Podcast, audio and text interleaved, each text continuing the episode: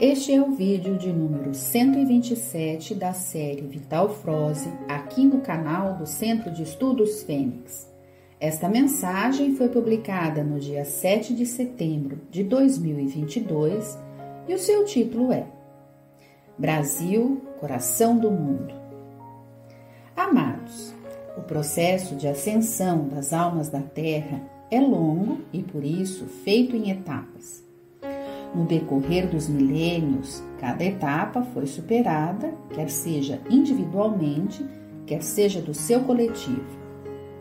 A ascensão é parte do plano divino para o planeta Terra.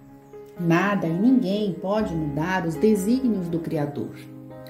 Tudo foi estrategicamente planejado muito antes do surgimento do nosso planeta. A Terra está determinada para ser o jardim do Éden, quer queiram ou não os seus pretensos dominadores.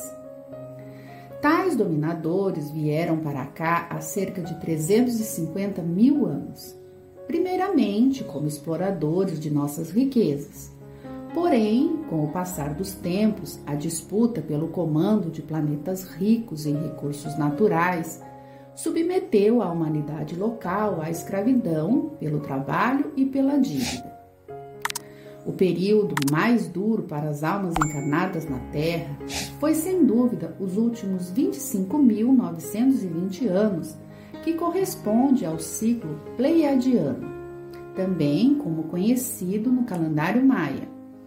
Este ciclo determina o tempo exato em que o sistema solar completa uma órbita ao redor do Sol central de Alcione, que por sua vez comanda o sistema das Pleiades mas não é preciso voltar 26 mil anos para compreender tal processo.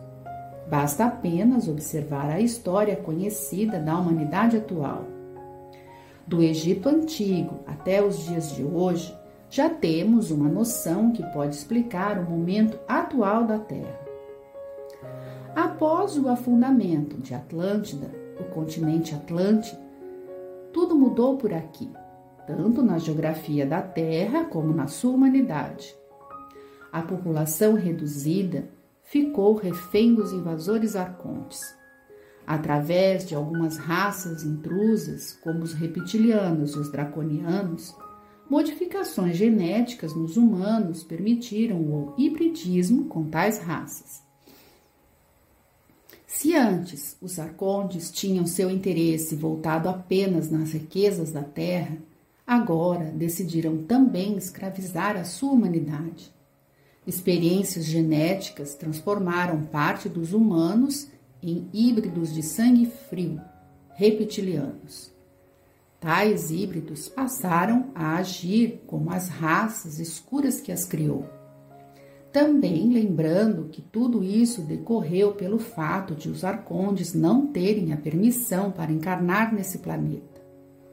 Porém, com o hibridismo, ficou mais fácil o comando e o controle dos humanos, uma vez que o desejo insaciável de poder está na genética dos reptilianos.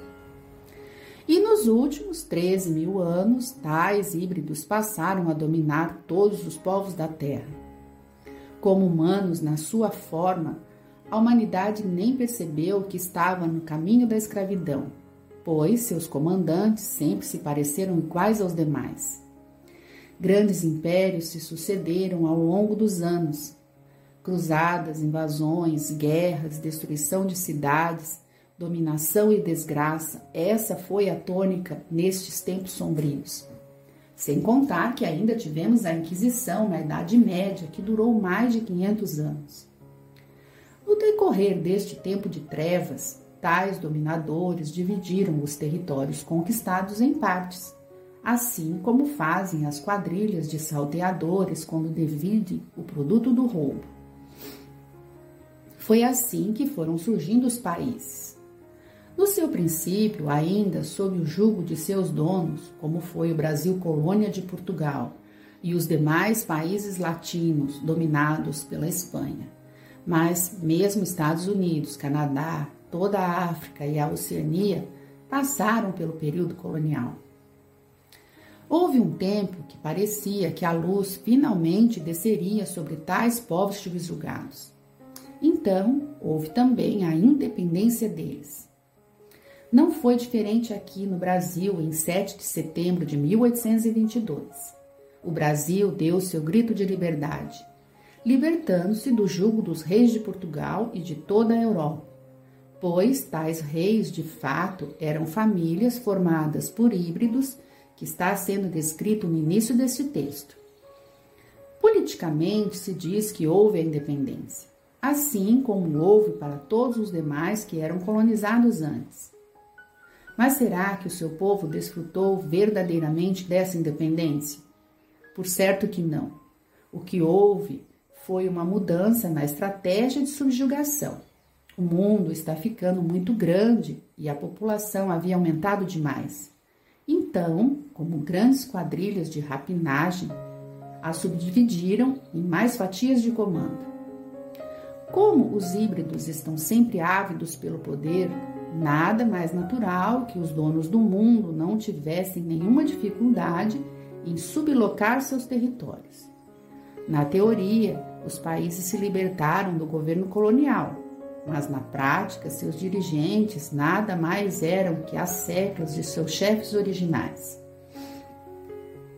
Essa prática foi sendo aprimorada e assim surgiram as organizações de três letras, como a ONU, a OEA, a CIA, FBI e tantas outras.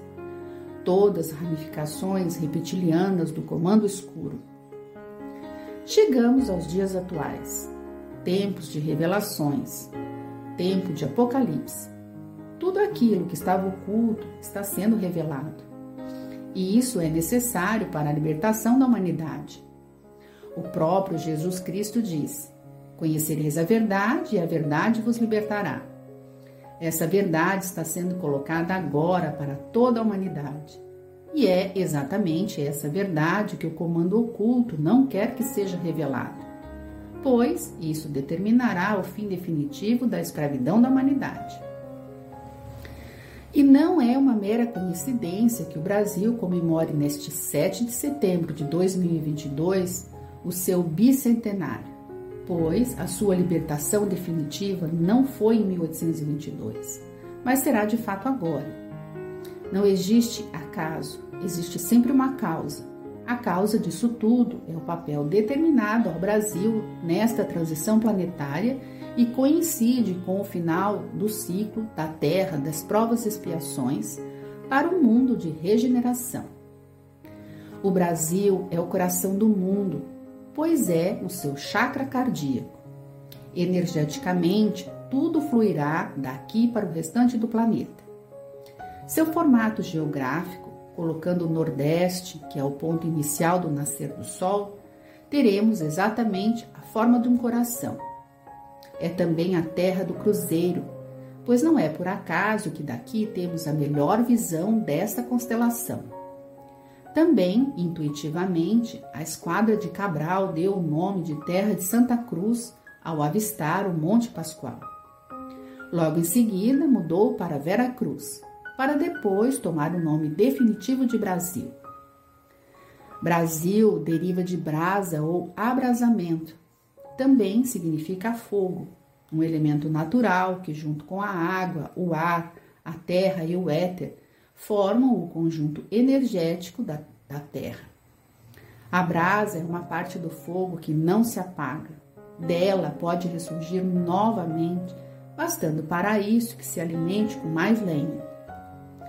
E o Brasil foi sendo alimentado quando o Consolador, o kardecismo que surgiu na França em 1850, por não encontrar abrasamento naquelas terras, migrou para cá, trazendo a pátria do Evangelho à superfície do planeta.